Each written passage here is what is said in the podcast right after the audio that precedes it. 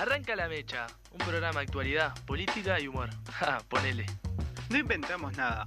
Hablamos de casi todo con invitades increíbles. Prende la mecha y fíjate de qué lado te encontrás.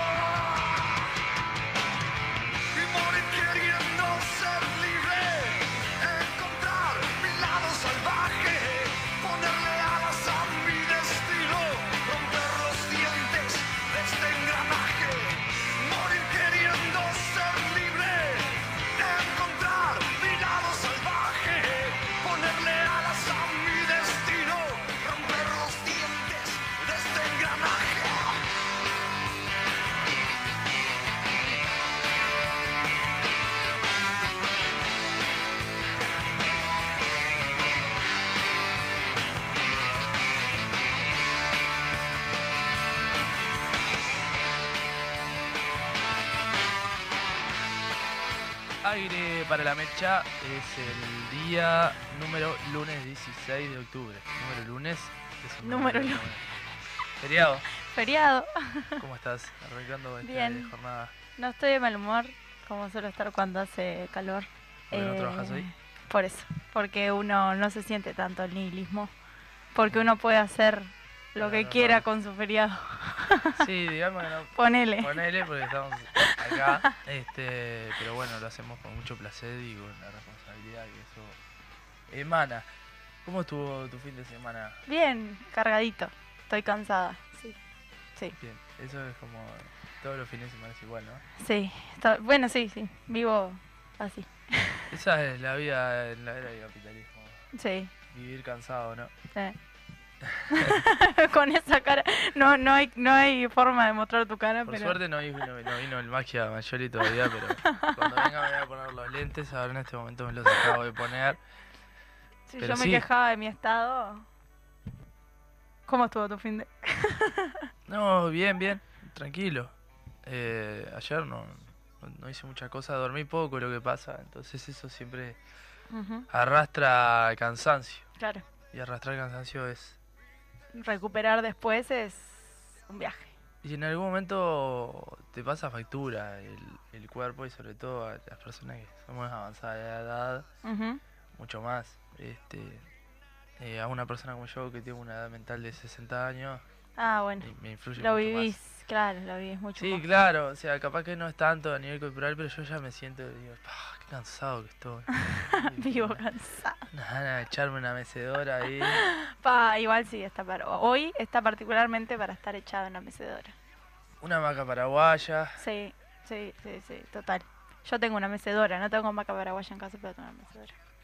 qué, qué invento fenomenal la maca paraguaya, ¿eh? Pa, tremendo. ¿Fue- ¿Es paraguaya? No creo que sea ugandesa. Eh, No, preguntas. Boludas. Sí, claro, capaz que le. No, no sé, algo. No sé de No dónde, sé. dónde ¿De dónde vendrá eso. Google, el señor Google, capaz que lo puede responder. Pero está.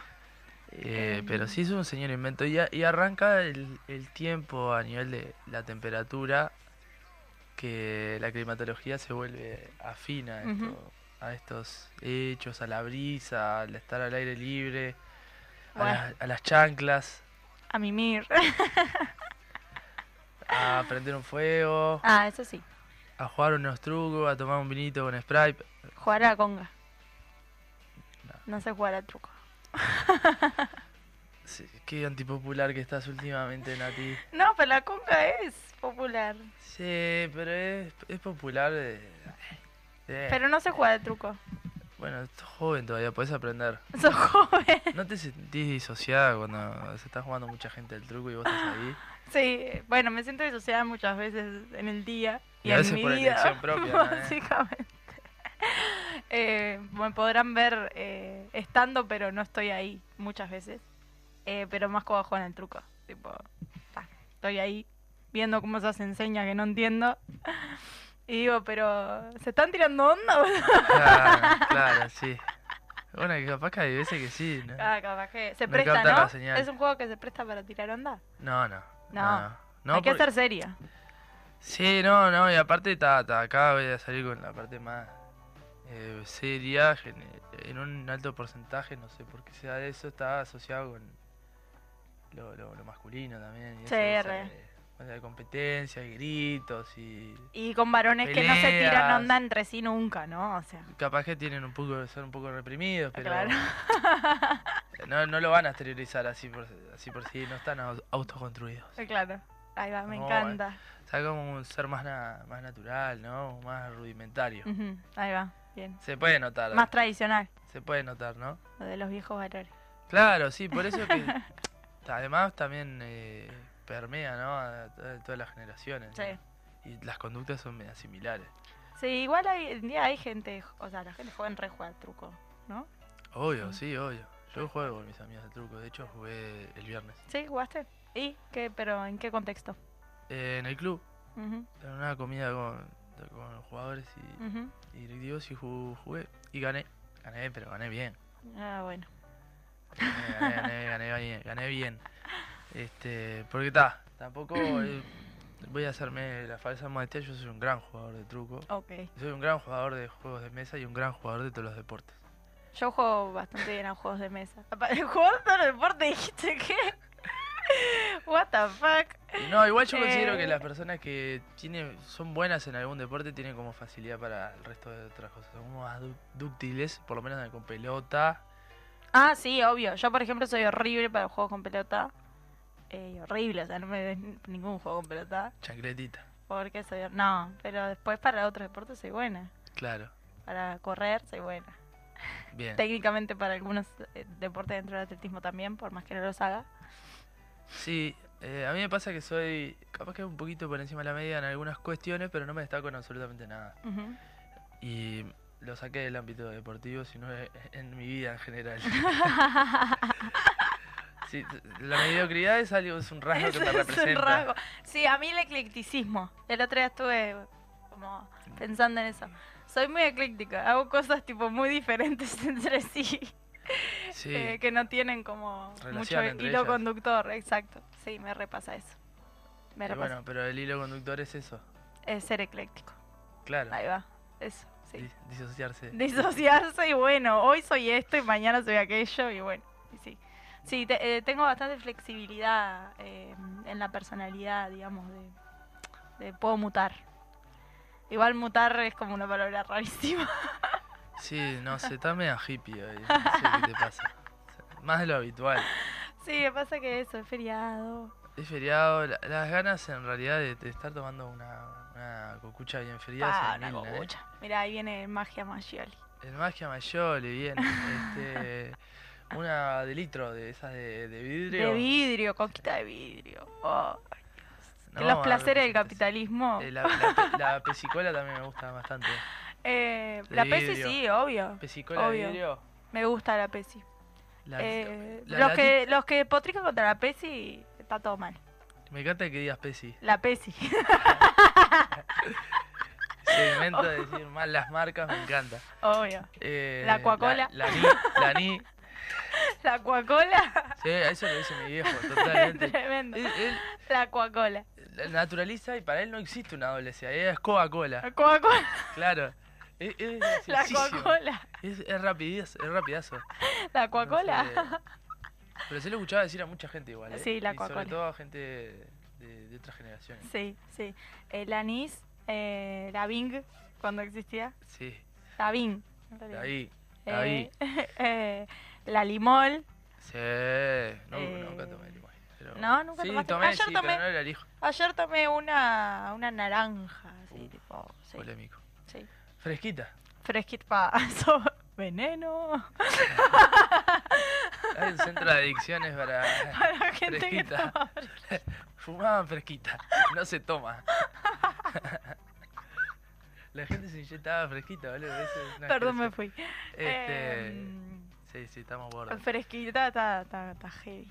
No, igual pasa lo que tiene que era, Eh. era de, de, de Coca-Cola Company. En la etiqueta Ah, decía. era. Claro, era lo que le sobraba a la coca. no metían para En realidad era la línea económica de la Coca-Cola. La Coca-Cola. Por eso está. Sí, no vamos a decir marcas así nomás. No, obvio. Eh, Este- no sé cuál, cuál bebida más. Bueno, el, la- el guaraná, por ejemplo. Con así con. Con Mío, no sé si te acordás. Sí, mío, sí. Eh, Buen pomelo. Sí, el, el, el guaraná, ¿te gusta? Tipo así dulce. Sí, el Guaraná Antártica. Sí, me gusta mucho el Guaraná. Que hay otra marca que vamos a nombrar porque acá no, no trabajamos con las marcas. Este, y el día que paute una, vamos a nombrar a, a la Nix, por ejemplo. y me voy a poner a usar hasta de shampoo. este, sí, obvio. Se bañaba con. Fre- fre- fregar es, ¿cómo es? Eh, fagar. Fagar, fagar. Esa es la guaraná que llega acá a Sí, Montevideo. no- Fagar. no, hay tanto a Antártica, que es Sí. la de la botella verde. Sí. A mí no me gusta tanto la guaraná en realidad. Pero los energizantes casi todos son de guaraná y sí me gusta. Era como una, tra- una tradición ir hasta más de chico de comer un, un panchito en un carrito o una, una guaraná fagar. Un panchito. Yo vos Con te reveo. ese plan. Ese, ahí va, ese plan. Tipo, tu viejo comprándote un panchito. Y yo me quedaba contento. Yo me quedaba contento. Y hoy por hoy eh, me, me genera, me genera buenas sensaciones estar ahí en el carrito esperando y, te, y mientras te pedís una buena burger, comida contundente, te pedís un, un pochito corto para la espera, ¿viste? Sí, obvio, obvio. Son conductas que... que- Sí, pero el, el, a mí me genera como un montón de dualidades. El pancho tipo eh, el largo, ¿no? El que se sale del pan. Sí, es demasiado pancho, hay demasiado pancho. Es como, no, está bien eso. No estamos haciendo analogías. Estéticamente está mal. Claro, hay, hay como una especie de flacidez a lo último. Claro. Entonces, este, no, no, no, claro. Y ahí ah, da, da lugar para que las salsas se caigan y, y ens- y ensuciarte. Y si le ¿no? pones papas pie también. Sí, sí, soy, soy loco por las papas pay.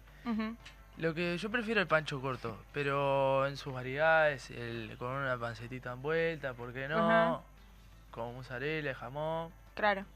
Es, que un- es una gran comida el pancho. Pese a que está hecho de porquerías y no, no, esto es, un- no, no es un segmento de nutrición esto claramente. Claro.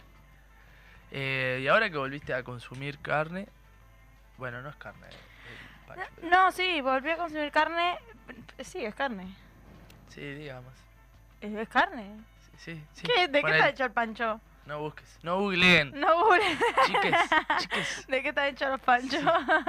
Me van a agarrar Em. los pancheros, me van a agarrar una. Eh, no, sí, ahora que volví a comer carne, igual no como tan seguido, porque me, me sigue cayendo mal. Eh, pero que. Pero un buen asadito. pero estoy para un asadito, sí. Ahora, Es que rico. ¿Cuál es tu corte preferido de parrilla? pulpón. Acabamos de perder a toda la población vegana y vegeta. Sí. Eh, veg- ve- vegeta es ve- vegeta. Claro. Eh, no, em, el pulpón, sí, me gusta el pulpón. Igual todo empezó, todo volvía a, a comer eh, carne, todo por un, un chorizo al pan. Empecé suave. es como- es, la iniciación de mucha gente. Volví suave, como dije. Bueno, ¿y qué le va a hacer un choricito? Claro, estabas con hambre ahí, Ya un evento largo y Claro, fue... fue, ya está, pasó. Aparte no hay mucha variedad en algunos lugares, tipo, ¿es Claro. eso o no hay, yo qué sé. O comete un pan con mayonesa. Claro, que ah, son las cosas más asquerosas que puede haber. No, Este, pan con mayonesa no. Odio la mayonesa, Pan con mayonesa, el pan parrillero. odio la mayonesa. Bueno, ¿Qué, ¿Cuál es el pan parrillero? le pones mayonesa con eh, condimentada, con ajo, bla, bla, bla, al pan y se pone tipo al, al, No estoy al pa- la parrilla. No estoy de acuerdo, no me parece para nada agradable ni Es muy rico, apetecible. es muy rico. es muy Cero rico. apetecible. Los que están buenos son esos panes que tienen queso adentro y que son con ajo. Los- No sé si ¿Pan de queso? Sí, de ajo y también, que son medio picantes. Ah, sí, eso sí están buenos. Sí, sí. Yo el ajo es, tengo un problema con el ajo. Porque podría comerme el ajo. Sí, y la gente que te da chuponeados también tiene problemas con, con que vos Como comas ajo. que yo coma ajo. bueno, no lo manifestaron, así que. No, no. Pero bueno, está, capaz que alguno no repitió, ya sabes por qué la explicación. por demasiado abajo. Sabes que soy loco para la de Lioli, ¿no? Eh, Qué horrible.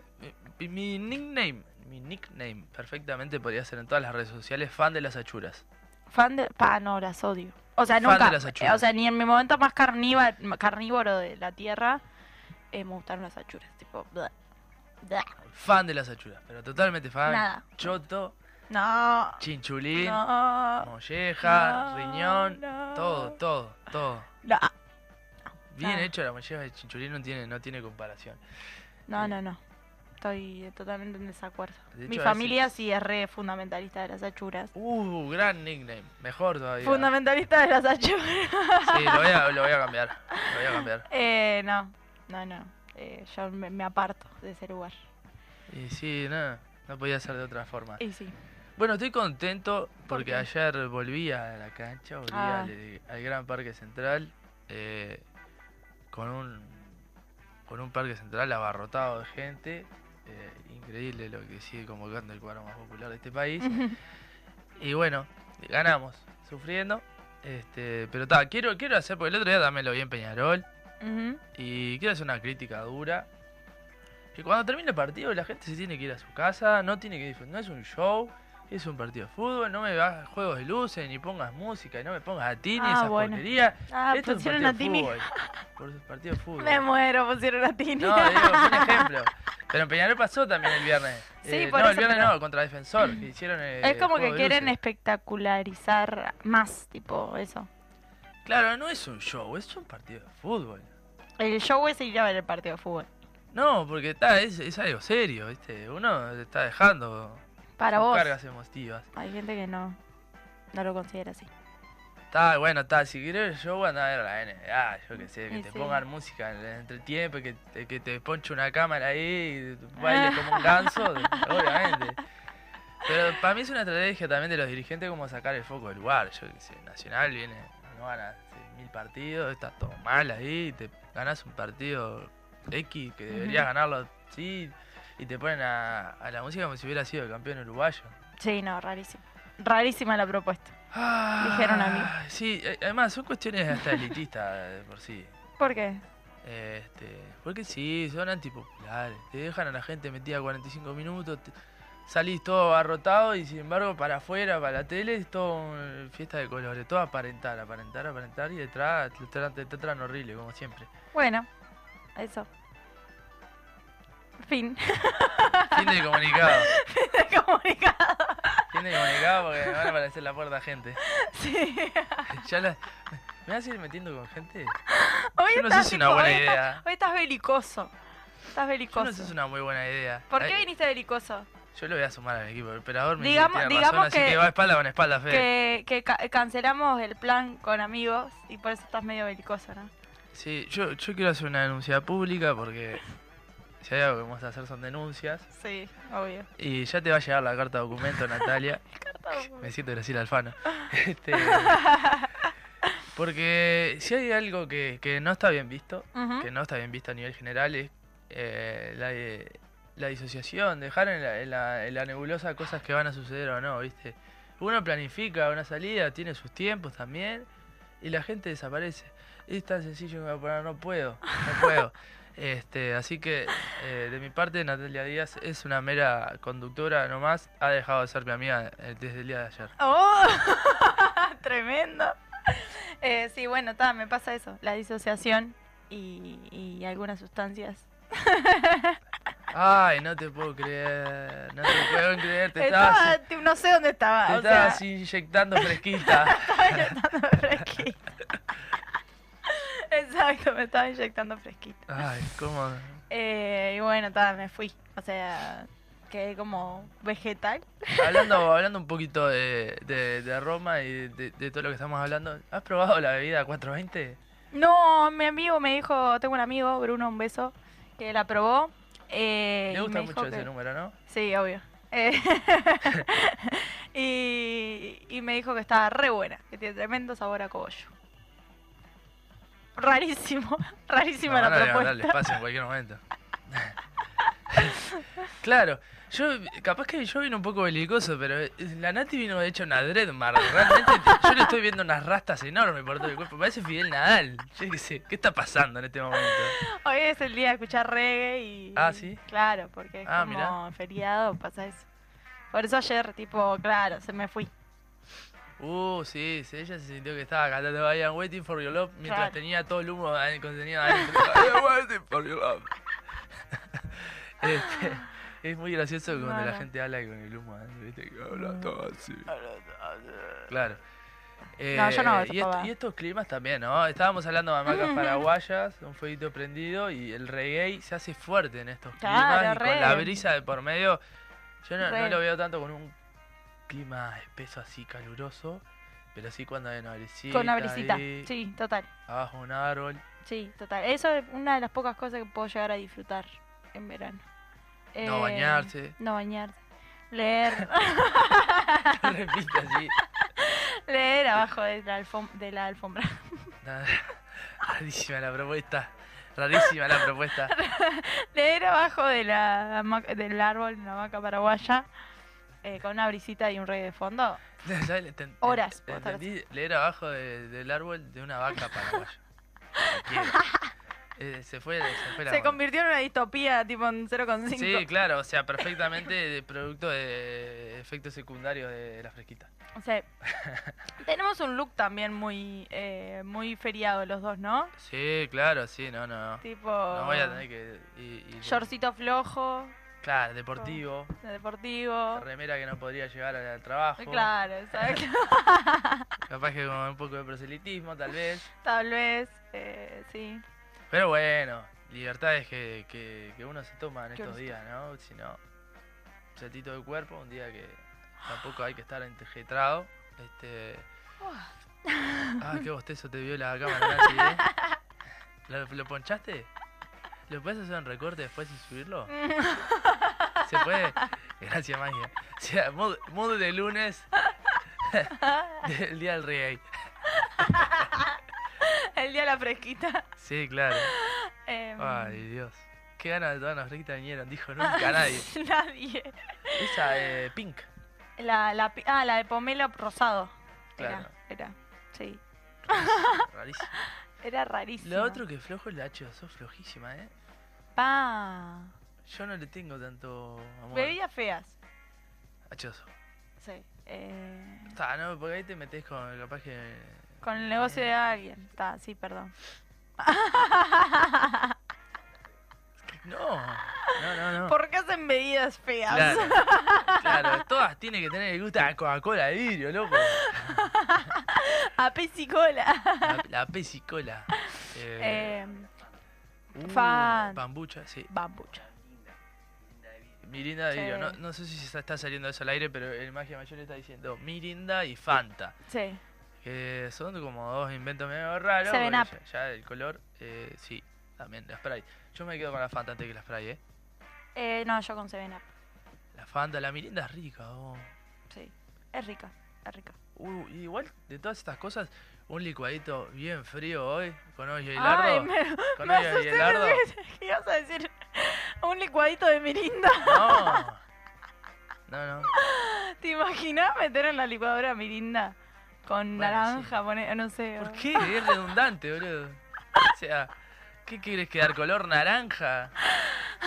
Con otra fruta, no sé. Ta, ta, ta. Sí, sí. Voy a sacarla de este lugar, Nati, porque ya entró en estado de neurosis total.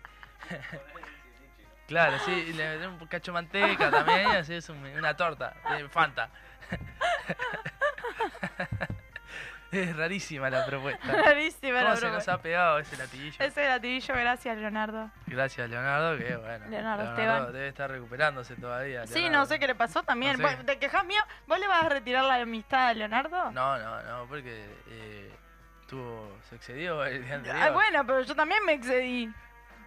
Está bien, está bien. Todos se exceden, todos se exceden. Es una, eh, una jornada de excesos este fin de semana. Sí, Se ve, se ve sí. que sí. Pero ¿No bueno, enfocaste la carita? estoy precioso. Como Porque siempre. dijo que se iba a poner los lentes. Rodri Mesa 1996 en mi Instagram. Síganme. Follow me. Yo siempre tengo la carita bien. Sí. ¿Qué, te- qué usás algún, algún producto? No, voy, eh, la, la hermana de una amiga me hizo una limpieza ¿Te exfoliás? que hace, que es eh, dermatóloga, es cosmetóloga clínica. ¿Clinca? Clínica. Ah, y me hago skincare. Eh, Dermocel. Dermocel, bueno, va a pasar. Todos los chivardos decimos. Increíble. Muchísimos nis, mi linda. Claro, que haga alguien que no puede caer una botellita ahí de algo, que un licuadito de fruta. Eh, como dice Mirta, viste, que le pregunta, ¿quién te hizo la carita? Esperemos que no eh, sea el cirujano este que está en todos No, lados. el Latoki. Este, Pero bueno, eh, antes de seguir siendo gorda, nos vamos a ir a la pausa comercial. Ya tenemos a los y a las invitadas que están esperando. Se trata de Gabriela Yarará y de Gabriel Silva. Vamos a estar Ujú. hablando de Descolonizando Comunidad de la lucha indígena en Uruguay. Gabriela es parte de la comunidad indígena Danán Vedetá de la Conacha y. Gabriel Silva es militante de movimientos. Pausa comercial y venimos con la entrevista seria después de esta cerda de boludeces que acabamos de decir. Bye.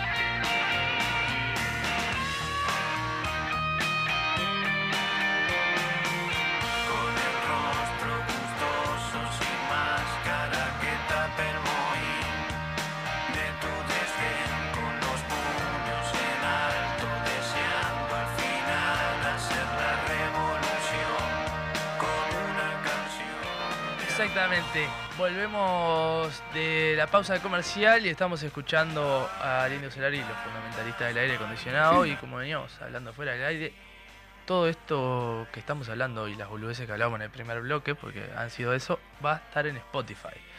Bueno, veníamos hablando de. eh, adelantando lo que iba a ser la entrevista del día de hoy, la charla, la conversación. Y bueno, tenemos a Gabriela Yarará y Gabriel Silva. Ya los habíamos presentado, entonces ustedes eh, estaban ahí. Y bueno, vamos a hablar del mes de la descolonización. Eh, no es casualidad que el día de hoy sea feriado, ¿verdad? Este, lo corrieron, eh, era el 12. Pero bueno, ¿qué nos pueden comentar a- acerca de eso? A ver, Bueno, este, me presento, soy Gabriel, soy este, un activista del movimiento indígena. ¿Qué decir de octubre? Es un mes muy particular, todo el mes. Este, la otra vez, un poco en broma con, con algunos otros activistas, comentábamos que era como la Navidad a veces para, para lo marrón y lo, y lo negro porque era como el momento que se acuerdan de referirnos este, en el año. Entonces, este, se da todos estos movimientos eh, justamente en el entorno del, del 12 de octubre.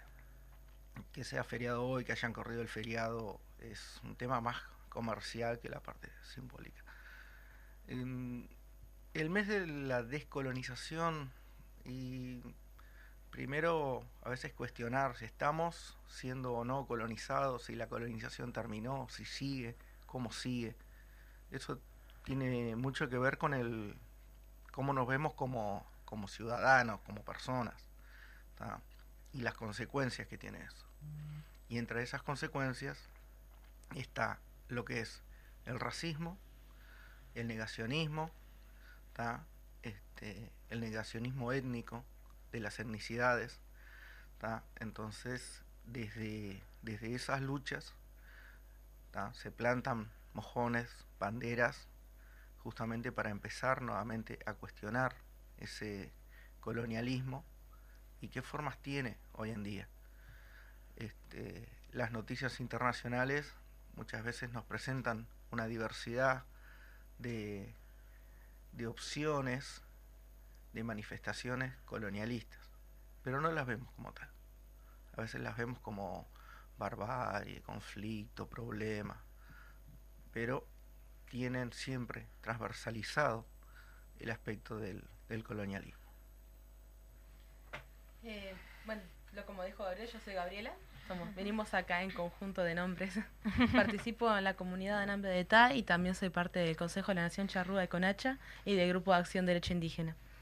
Y bueno, nos pasado este mes de octubre se ha tomado como el día, el mes de la descolonización. No es un día, no es un 12 de octubre, es un mes entero en el que queremos un poco que la gente sepa lo que vivimos todos este, en este paso, en esta parte de los indígenas y también los, los compañeros afro, eh, lo que estamos viviendo en la- con el tema de la colonización, porque todos se plantan como el intercambio cultural, el choque de dos mundos, y no, en realidad fue otra cosa, fue un, un etnicidio, un genocidio total, eh, fue masacre, fue at- ataques de todo tipo, fue una apropiación. La otra vez le decía a mi hija cuando estábamos hablando sobre esto, que me preguntaba eh, el día de la raza, le habían dicho en la escuela. Claro, Este, eso creo que a todos, ¿no? la- Eh, en- tra- cuando fuimos Sí. a, a la escuela es la educación que se brinda, ¿no? claro, Y eso habla un poco de, de las políticas, o sea, de la acción de- del gobierno. y sí, deja mucho que decir por ese lado. Ya de por sí decirle el día de las razas es espantoso. Sí, el concepto de raza ya. Es demasiado fuerte. Y le comentaba que es como que si alguien se metiera a nuestra casa, se quedara sentado en el sillón, a nosotras nos obligara a hacer todo de la casa, servirle comida, tratarlos divino, y encima mataran a alguien de la familia. Y ya se me puso a llorar. Sí, Obviamente fue muy fuerte, también un poco exagerado, Sí. pero fue eso. Para poderle ilustrar, ¿no? Lo que Claro. significa. Y fue eso realmente lo que hicieron. Vinieron aquí, hicieron todo este caos, mataron gente, saquearon, destruyeron, violaron mujeres, se llevaron nuestros recursos y encima se quedaron acá a decir, esta tierra es mía. Pusieron sus nombres Le pusieron un nombre a, a- le pusieron América, a Viayala la conocíamos, y le pusieron América. Pusieron nombre a todo y dijeron esto nos pertenece. Y no, no les pertenece. Esto ya había gente acá. Y no es el, el intercambio de culturas, no, esto fue saqueo. Sí, y, y también eh, bajo la, la excusa de la religión de, de por medio, ¿no? Ah, sí, hablar, eso, ¿no? principal. La evangelización. Sí, como la, la, la, la, la religión también, como mecanismo de, de- de también de esa imposición y dominación, fue Sí, como sí. re importante. en el Lamentablemente hoy tenemos pueblos indígenas que no recuerdan sus tradiciones porque tienen eh, puestas, eh, impuestas, mejor dicho, las tradiciones religiosas que le impusieron. Entonces no recuerdan sus tradiciones originales. Saben que tal día es importante por tanta santa, por tan virgen, por esto y lo otro, pero no saben por qué era originalmente. Claro. Y eso es tristísimo, al punto que llegas a negar tu propia cultura por una religión impuesta. Es, es, es increíble. Habla un poco de la invisibilidad que tiene acá, sobre todo en Uruguay. Este, recién el compañero Gabriel a- a- mencionaba de que las discriminaciones se siguen reflejando hasta, hasta, hasta el día de hoy. ¿En, dó- en dónde se pueden permear? ¿Dónde ustedes la- las pueden visibilizar? Este, bueno, primero, capaz tomando este esta punta que tirás, pero voy a ir un poquito más atrás con la palabra que vos planteabas de invisibilización. Es muy común que se hable de la invisibilización, pero el tema es qué implica la invisibilización, qué implica ser que alguien sea invisible, bueno, o que se considere que no está. ¿Quiénes son los responsables de eso? Entonces, cuando hablamos de la invisibilización, hablamos de que es toda la sociedad. Toda la sociedad este, implica mucho y no identifica a los verdaderos responsables. Yo en algunos en algunas ocasiones cuando conversamos con, con los compañeros del movimiento, Inchalá, como nos denominamos entre nosotros, hablo de la proscripción que es un término más político. ¿Por qué? Porque es el Estado ¿tá? el cual accede a los sectores de poder, y esto es casi que eh, constante, se ha sostenido a lo largo de los años y de los siglos. Entonces el, Estado accede a, los sectores de poder y toma decisiones en contra de un sector este, de la población, o mejor dicho, de grupo de personas. ¿Y por qué digo grupo de personas? Porque ellos estaban ahí antes que se formara el Estado-Nación. Entonces toman decisiones de atacarlos, de echarlos, de matarlos, de moverlos. Entonces, uno dice, ah, sí, sal si puedes. No fue el único. Al igual que el Plan Cóndor, actual, más de nuestro tiempo, este, en aquella época de lo que se le dice la colonización del 1700, 1800, ya habían este tipo de, de acciones organizadas, globales, desde lo que es en, en lo que se conoce como la parte norte del continente, de lo que hoy le decimos Norteamérica, lo que para los, los pueblos originarios, los nativos de allá es la gran isla Tortuga. ¿tá? Ellos tuvieron el camino del sendero de las lágrimas, el camino de las lágrimas. Este, nosotros acá cerquita, bueno, los que fueron las campañas en La Pampa, por el General Roca. No, General Roca no, ya estoy pifiando a nivel histórico. Este, pero sí hubieron campañas en La Pampa, justamente, persiguiendo a los indios, persiguiéndolos, este, matando. Entonces, eh, al igual que en Sal Si Puedes, Sal Si Puedes es un- una fecha, un momento, un hecho puntual, pero es un punto de inflexión, porque continuaron, se continuó, hubieron más masacres, más persecuciones. Entonces el Estado persigue.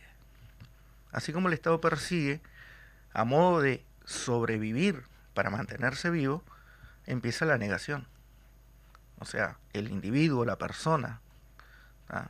tiene que negar su identidad, negar sus prácticas, esconderse para hacer sus prácticas, esconderse para mantener su lengua, acceder y darle lugar a otro para mantenerse vivo. ¿tá? Y transmite ese miedo generación tras generación. Y ese miedo persiste.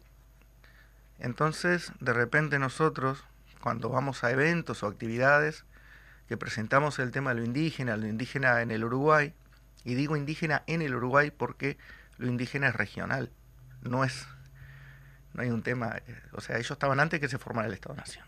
En ese concepto se plantea el tema de indígenas en el Uruguay. Entonces, cuando vamos a estos encuentros, a estas charlas, es una constante, una constante, porque se da, se manifiesta el hecho de que aparece alguien, una persona X, que se identifica como indígena, te dice, porque yo tengo una abuela, y digo abuela en términos femeninos, después Gaby conta, este, ¿por qué eso? Pero que tienen una abuela que era, que era india, pero no se hablaba de ella. Ese es, el, es muy constante, muy frecuente. Yo tengo una abuela india, pero no se hablaba de ella. O tengo una bisabuela o tatarabuela que era india, pero no se hablaba de ella. ¿tá? O no se hablaba de eso. ¿tá? Como que siempre queda oculto. Y eso tiene que ver... Una eh, decisión política. De ¿Por la qué? declaración de una conformación de Estado-Nación implica dejar afuera. O sea, eh, ya de por sí la denominación de un solo idioma oficial, ya habla mucho, ¿no? El tema está también por qué dejarlos afuera.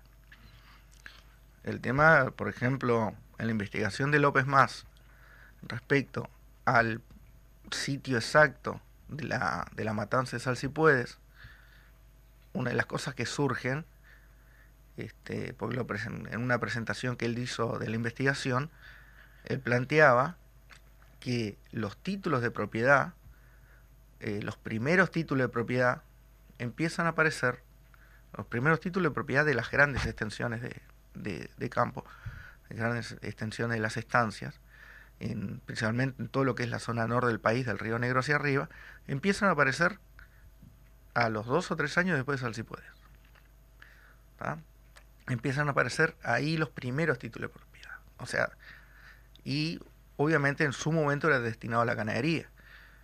En, bueno, en Estados Unidos eh, es el oro. ¿ah? En- bueno, y así sucesivamente. Y al día de hoy, hoy, 2023, nos encontramos con, por ejemplo, en Brasil, la quema de predios para dedicarlos a la ganadería. O en, en Argentina y Chile, por la minería.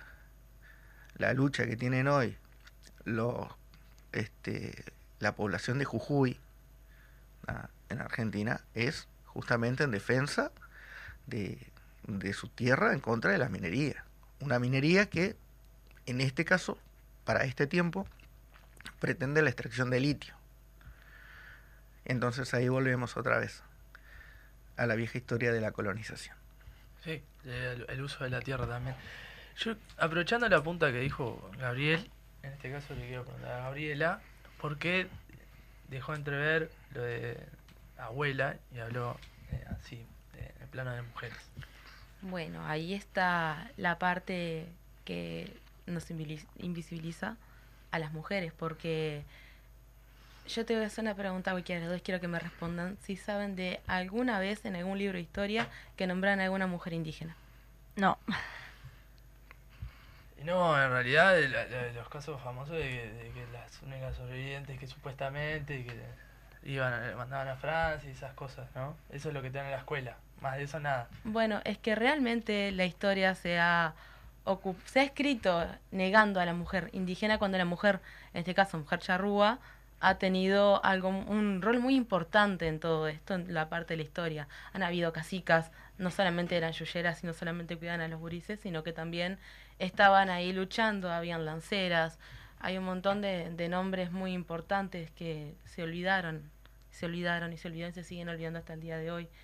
Y una de las cosas que se olvida también es que Salsipuedes, esa gran masacre, esa matanza horrible que hicieron, mataron a algunos, no mataron a todos. Y las mujeres las trajeron caminando desde Salsipueda hasta Montevideo, repartiéndolas en estancia, en batallones, para que, igual que los niños, también los repartían para que hicieran trabajo doméstico, esclavizados, eh, las mujeres para que ayudaran en las casas, esas cosas, violaciones también, que no vamos a negar esa parte, por algo somos mestizaje, Claro. no nació de la nada. Obvio. Y Sí, es sí. muy raro una historia de amor en esta historia. Entonces, claro, este, pasaron muchísimas cosas. Y esa abuela indígena que muchos niegan es porque justamente se han ocupado para que. Se han ocupado muy fuerte para que justamente no se hable de lo indígena separando a los niños de sus madres. Si los niños decían algo en lengua indígena, a la madre le cortaban la punta de la lengua, eh, las torturaban, hacían un montón de cosas. Hay cartas, hay escritos también de Biblioteca Nacional que hablan sobre eso. Y es todo para evitar justamente eso, el tema de la cultura. Y pasó ese miedo, como dijo Gabriel, ese miedo pasó de generación en generación. Y claro, no podemos hablar de lo indígena porque alguien nos va a hacer algo.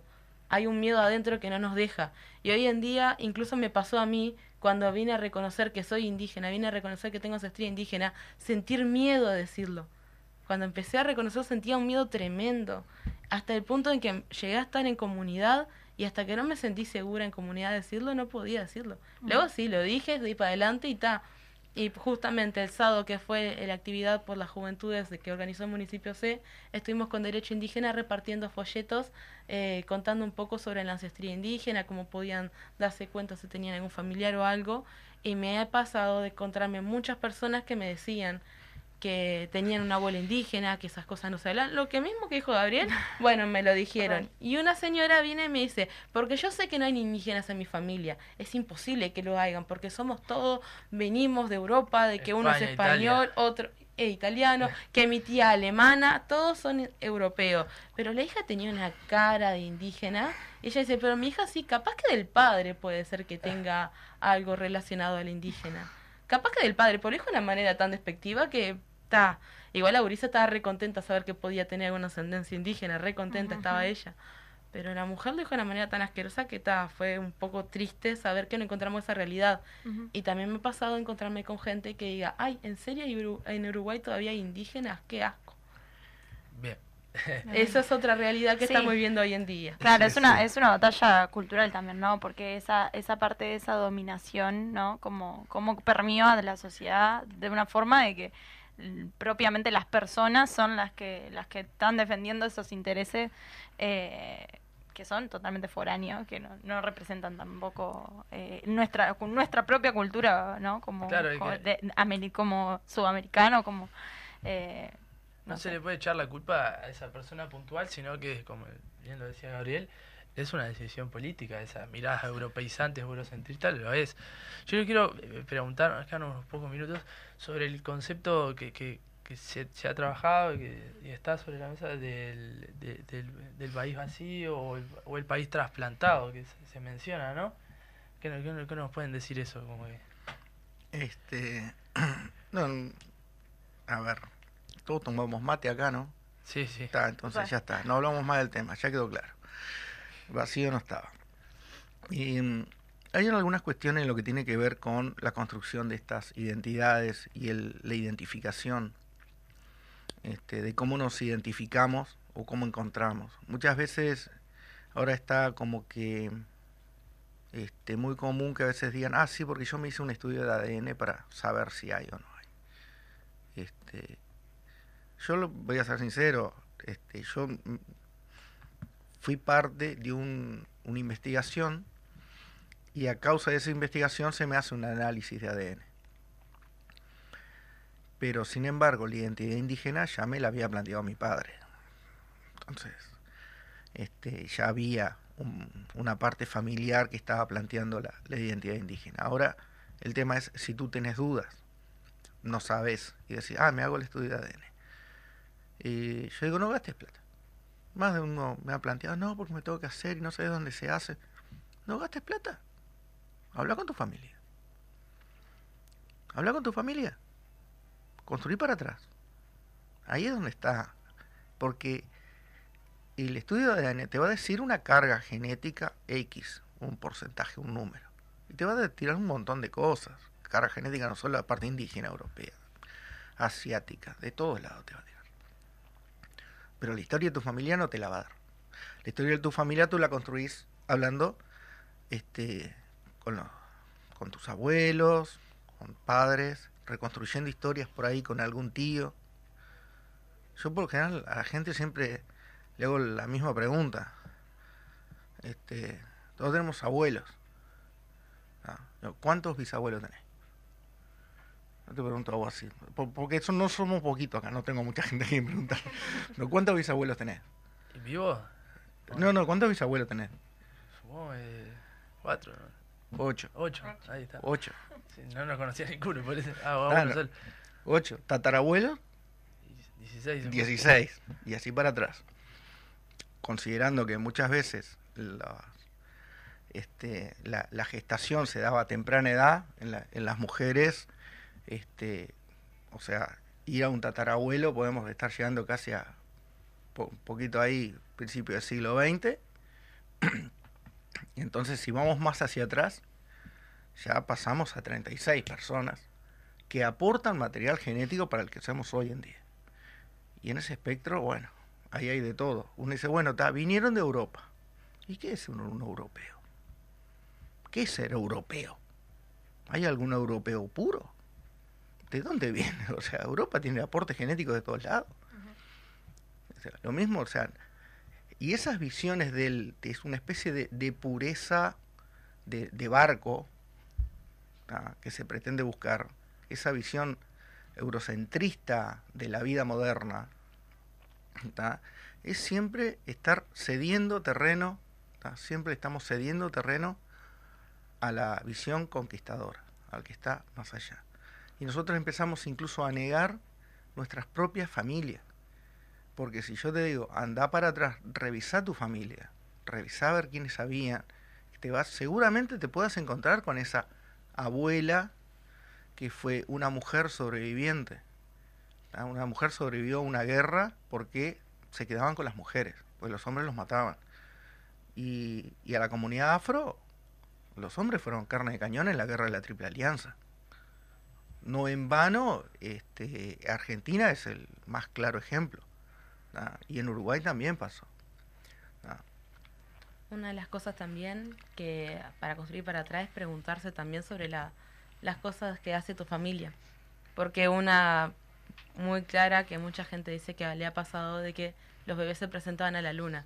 Porque mi abuela lo hacía, porque mi tía también y todo. Y ahí también es memoria indígena, me- memoria ancestral que está pasada de generación en generación en tradiciones que quedan dentro de las familias guardaditas, los yuyos que se tomaban, que muchos eran nativos, las diferentes cosas que se hacían con los cuchillos cuando venían las tormentas, y todo eso son tradiciones que quedan en la familia. Y cuando uno empieza a construir para atrás, como dice Gabriel, y te encontrás también con esos cuentos, con esas leyendas, y empezás a ver que son cosas originarias de acá, entonces el Uruguay no estaba vacío. El territorio, no el Uruguay, el territorio no era nada, no era una planicie llena de, de- pasto. Habían, había gente acá. Sí, basta con preguntarse y hablar con tu familia para romper con esa discursividad que a veces es muy impuesta. Bueno, muchísimas gracias Gabriel. Eh, nos quedamos sin tiempo. Muchísimas gracias Gabriela. Gracias por estar.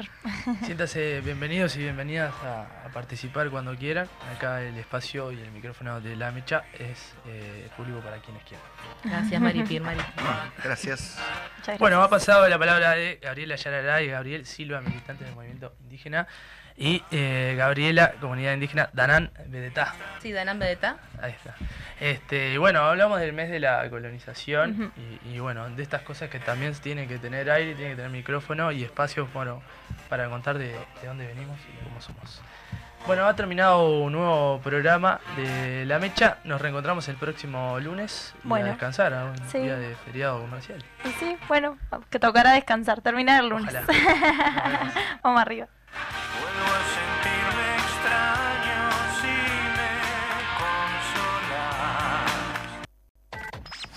Estamos para asesorarlo. para que pueda elegir la mejor opción en publicidad. Canelones 1969. Teléfono 2408 3292. WhatsApp 099 808 269 o escríbanos a radiofénixcomercial@gmail.com 1330 AM.